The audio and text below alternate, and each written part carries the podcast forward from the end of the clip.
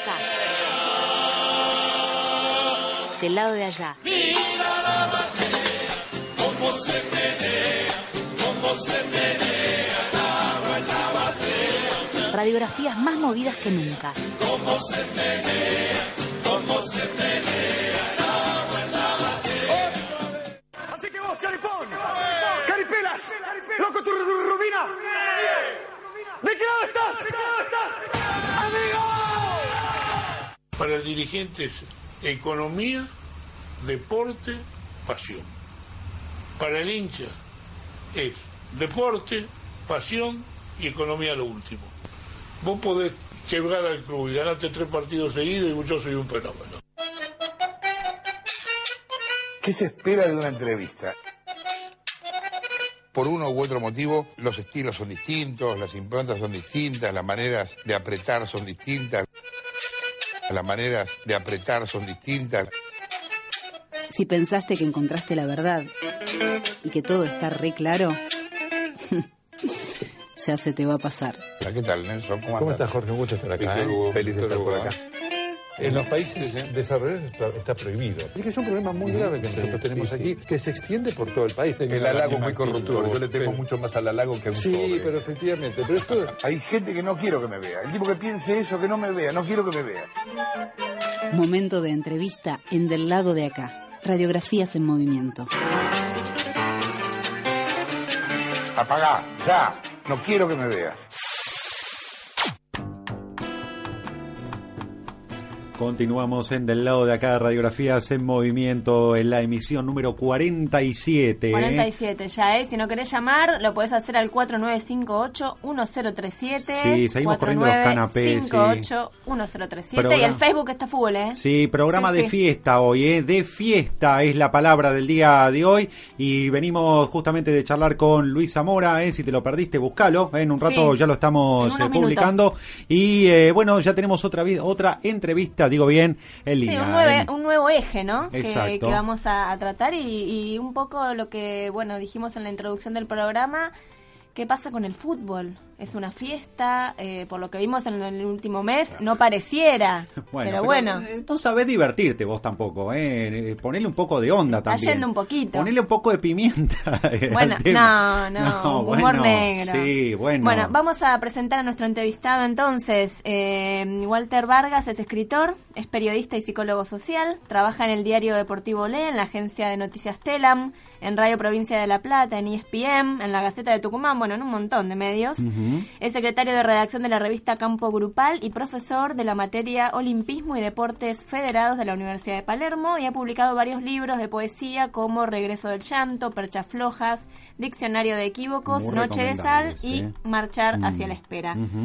Bueno, Walter, ¿nos estás escuchando? Hola, sí, ¿cómo les va, chicos? Un placer. Muchas Hola, gracias Walter. por la, Hola, por la Pablo, hola, comunicación. Emilia. Una, una alegría escucharte, Walter. Escucha, escucha esto, 1999, Walter. Sí, Que el fútbol no es necesariamente el fútbol a secas, sino un complejo campo de problemáticas, un sabroso objeto de estudios de llamadas ciencias blandas, por qué no también de las ciencias duras, y un gran todo con pretensión de sobreentendido universal, es algo más o menos sabido.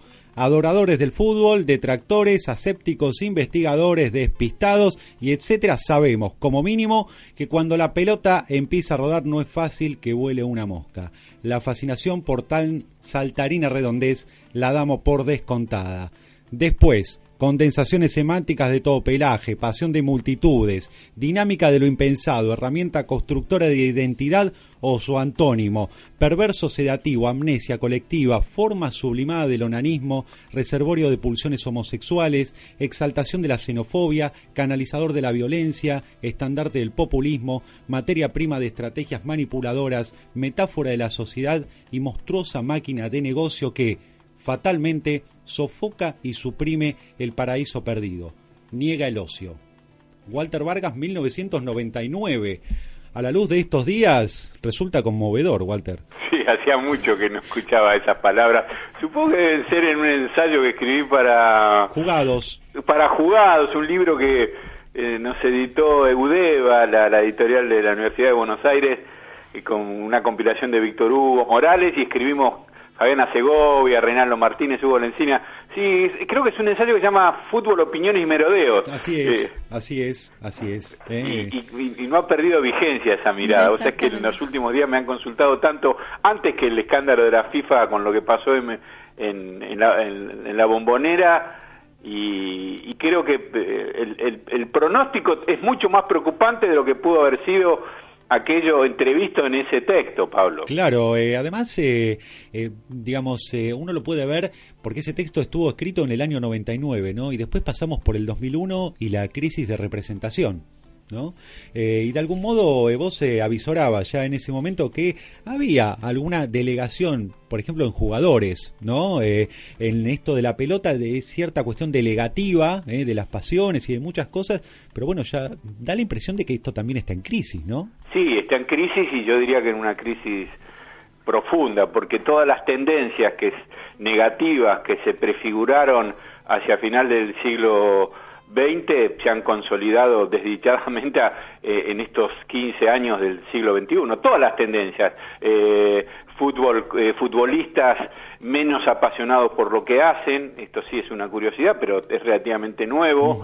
el porcentaje de futbolistas a los que en realidad no les gusta demasiado el fútbol, te, diría que es pavoroso, sobre todo para un tipo como yo que nací en el año 58 y, y soy de una generación de de tipos que hubiéramos hecho un pacto con el diablo para ser futbolistas, ¿no? Eh, porque ahí estaba nuestra devoción primera. Después fuimos arquitectos, abogados, ingenieros, carpinteros o periodistas deportivos. Y hoy encontramos una gran cantidad de, futbolistas que no disfrutan con lo que hacen, que son como eh, oficinistas aburridos del fútbol y pretenden que los demás disfruten de eso.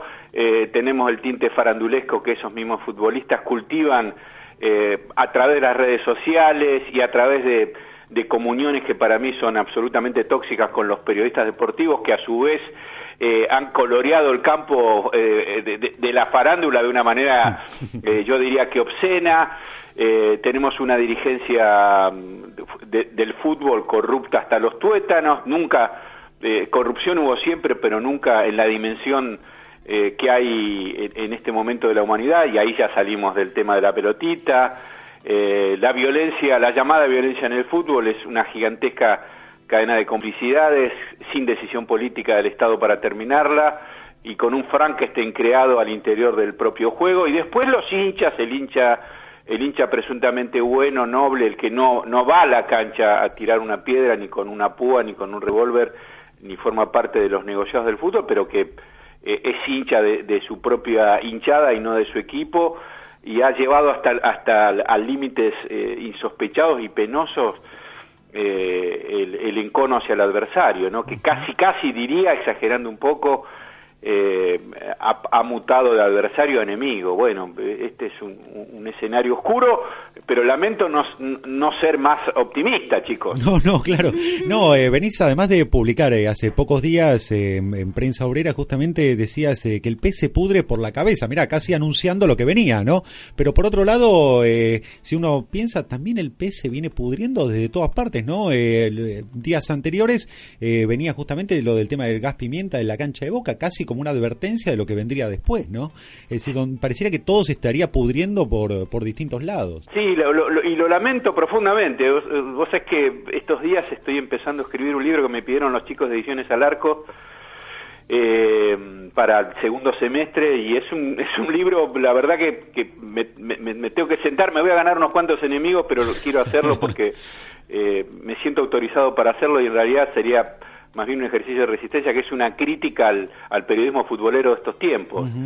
eh, y los otros días escuchaba a, Costa Febre, el, célebre relator de la campaña River, decir una guarangada incalificable después del gol de Teo Gutiérrez.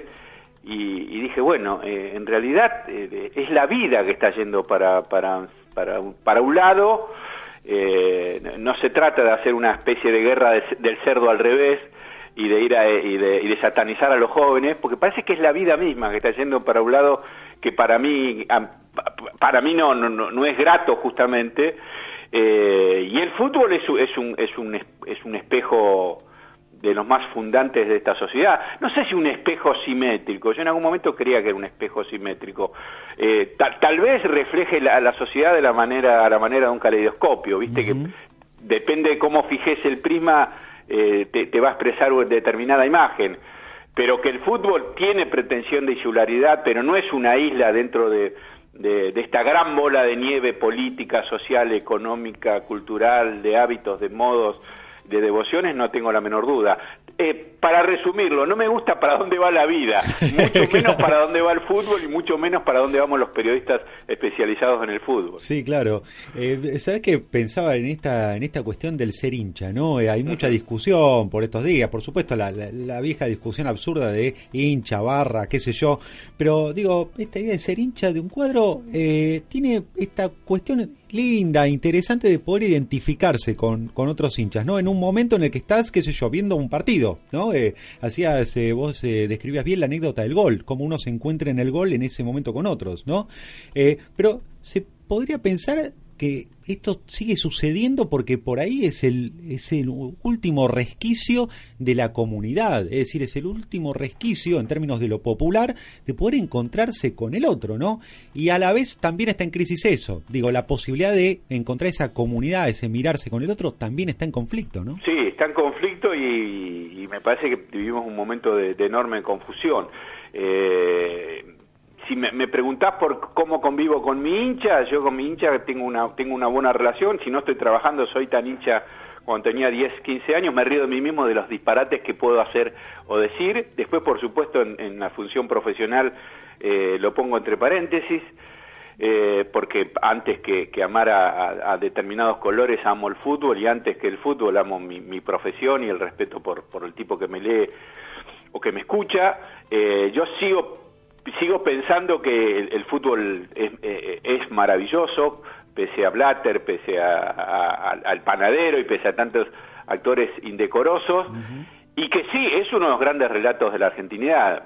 Yo, supongo que para un suizo que va a la cancha a ver al, no sé, al Grasshopper o el Basilea, eh, el fútbol es un elemento de, no sé, de interés de 3, 4, 5, 6 horas por semana. En Argentina eh, antes que decir mamá, muchas veces decimos Boca, River, Racing, Independiente, etcétera, etcétera. Sigue, un sigue siendo un elemento identitario importante eh, que tiene ese costado grato de la comunión. Ustedes hablaban de que están dedicando el programa a la alegría. Bueno, el fútbol es por definición eh, un, rito un rito alegre, pero es una alegría que así como que como lo observó eh, Archetti, el antropólogo argentino muerto hace unos años, diría que es el, primer cientista social que se metió con el tema del fútbol.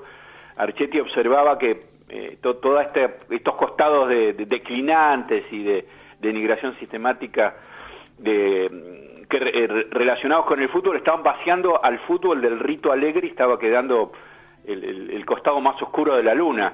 Me parece que esa es la gran tarea de las nuevas generaciones, recuperar la alegría por el rito, por el juego eh, y concebir al otro, o sea, al, que no es hincha de tu equipo como como parte del juego, ¿no? Es como, como el amigo con el que, que está del otro lado de la mesa jugando al ajedrez mientras tomas unos mates. Eh, el fútbol, y así como cualquier deporte, eh, es una metáfora bélica porque los deportes nacieron del belicismo. De hecho, la palabra campeón, que, la decimos cada día, viene de Campus, de la antigua Lombardía, y, los campeones eran los mejores soldados preparados para la guerra. Pero el fútbol es una metáfora que debe aludir a la guerra eludiéndola.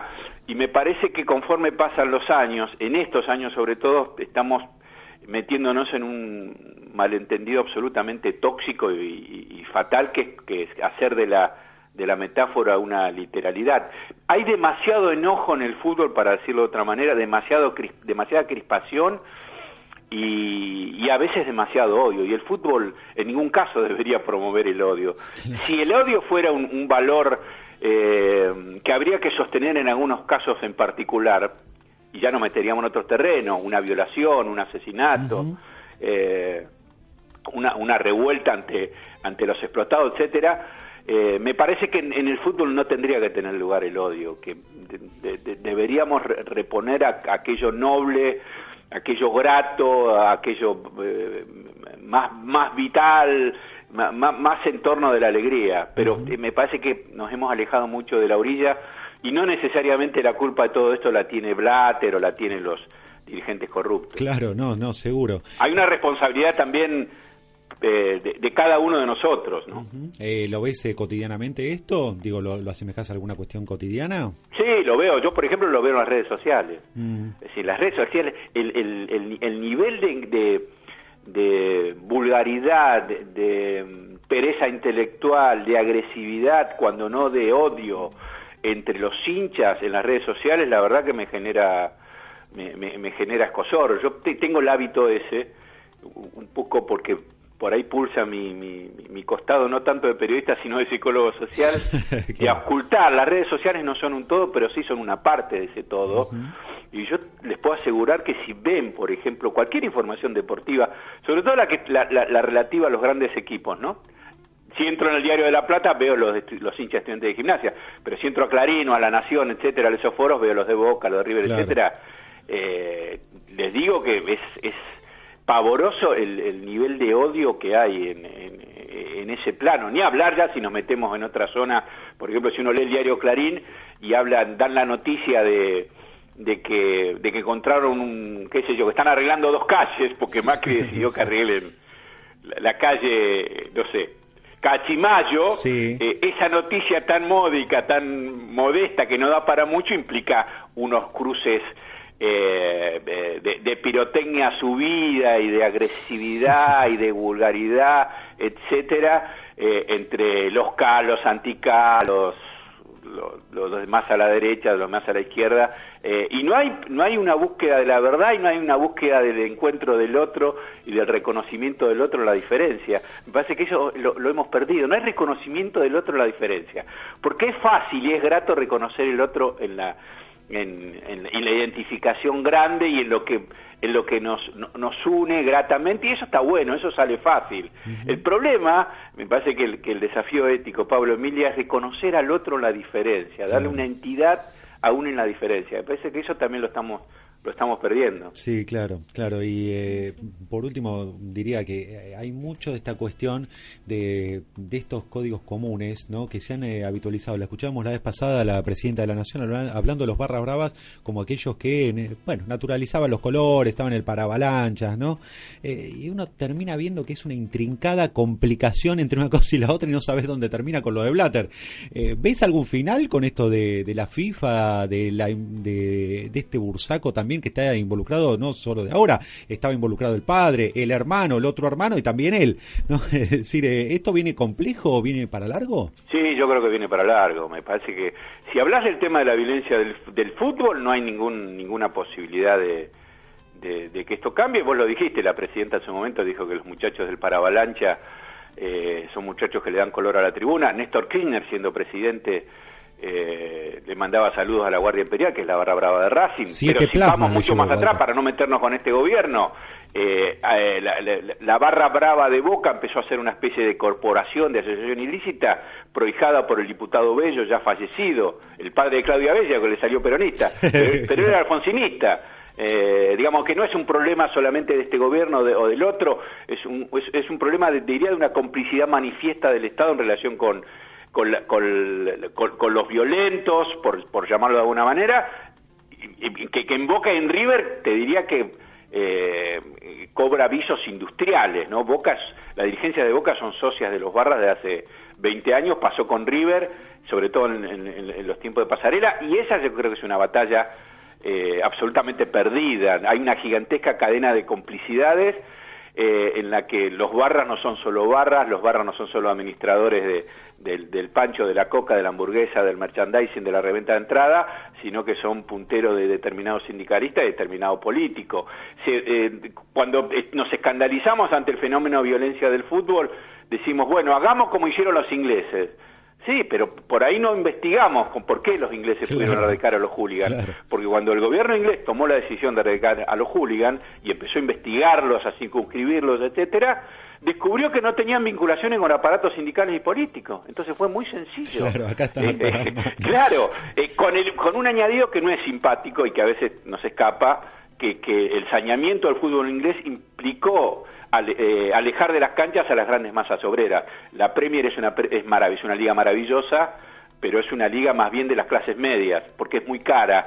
Eh, en general los obreros ingleses eh, un obrero promedio eh, está más, más volcado a poder mirar el partido en los bares tomando cerveza con sus amigos que a ir a los estadios porque es una entrada cara. Eso en relación con la violencia. Y en, en relación con el fútbol como una gran, como una gran corporación eh, empresarial, eh, no tengo ninguna expectativa de saneamiento, pero sí creo que esto que ha pasado eh, genera una grieta de características eh, insospechadas. Vamos a ver cómo se da eh, eh, este fenómeno. Yo tampoco creo en la bondad del gobierno de Estados Unidos. Me, pregunto qué hubiera pasado si la FIFA no le hubiera quitado el Mundial 2022 para dárselo a Qatar a Estados Unidos. claro.